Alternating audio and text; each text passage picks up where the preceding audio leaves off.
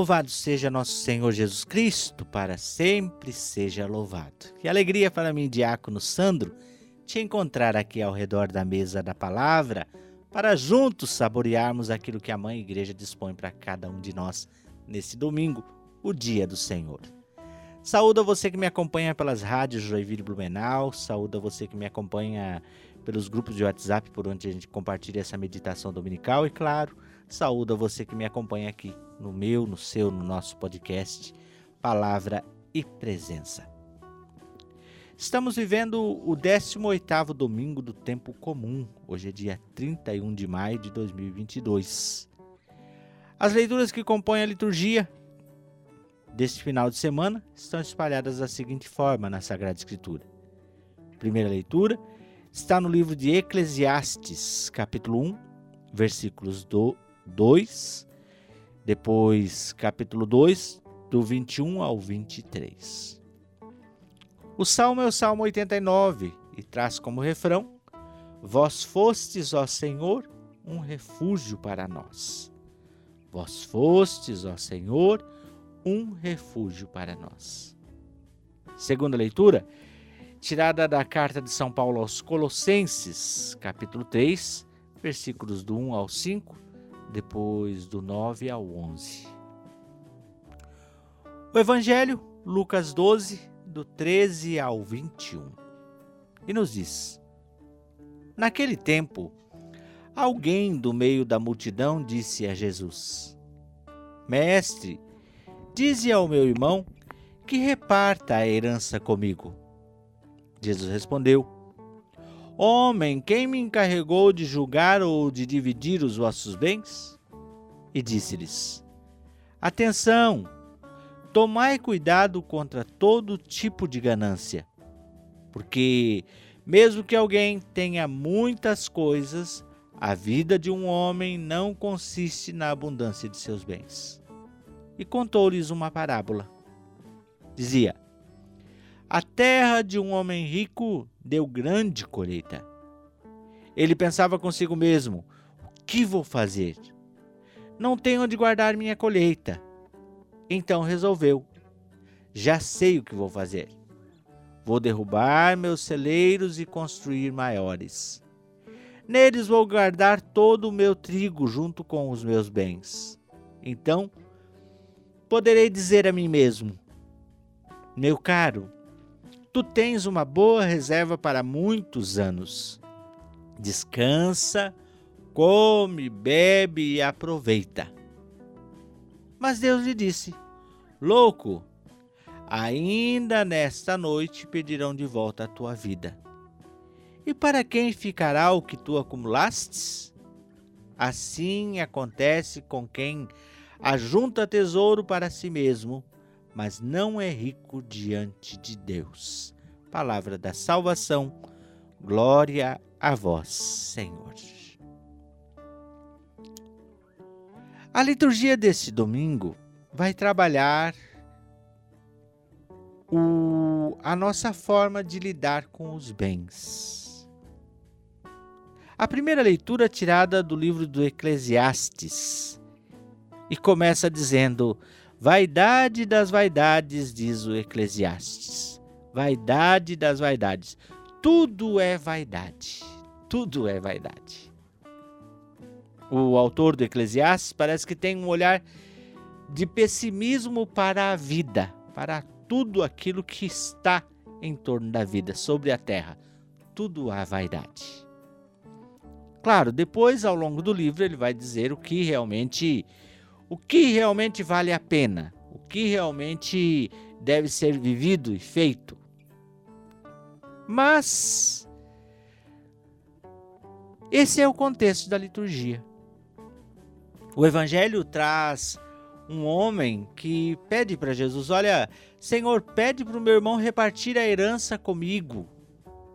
Provavelmente esses dois irmãos deviam ter herdado uma boa quantia, mas um deles não queria repartir com o outro.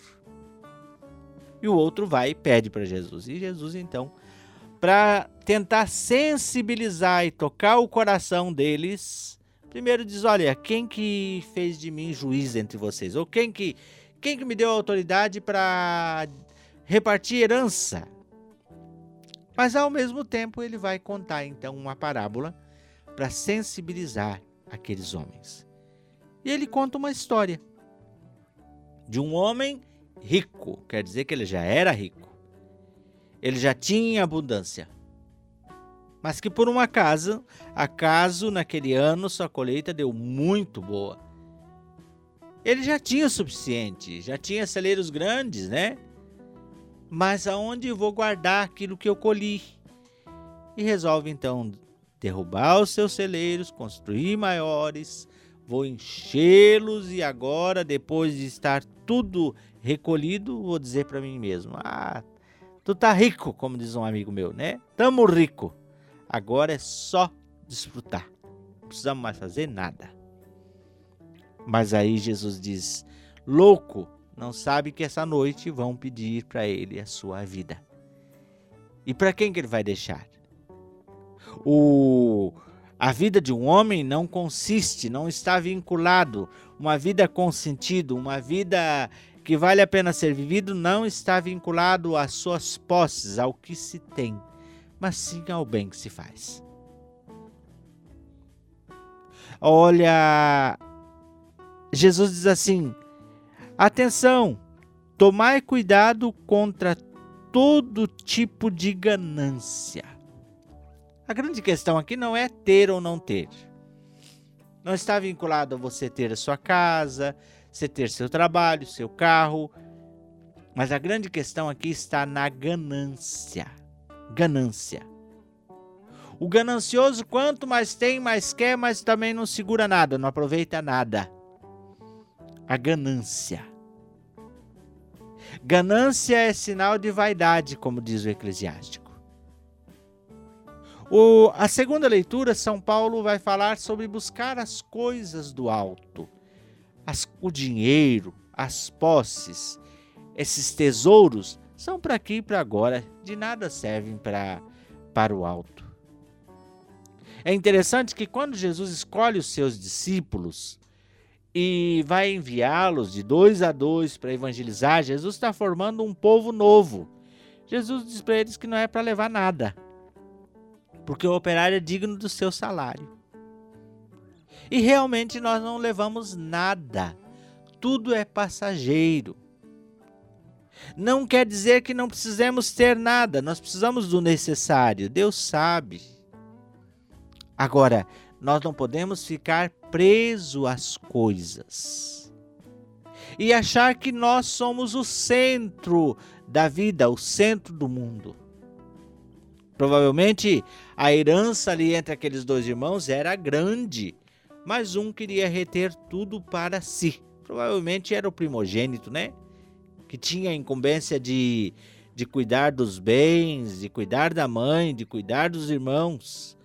Mas o outro diz: Olha, diz para ele que ele reparta um pouco comigo e me dê um pouco de condição de vida.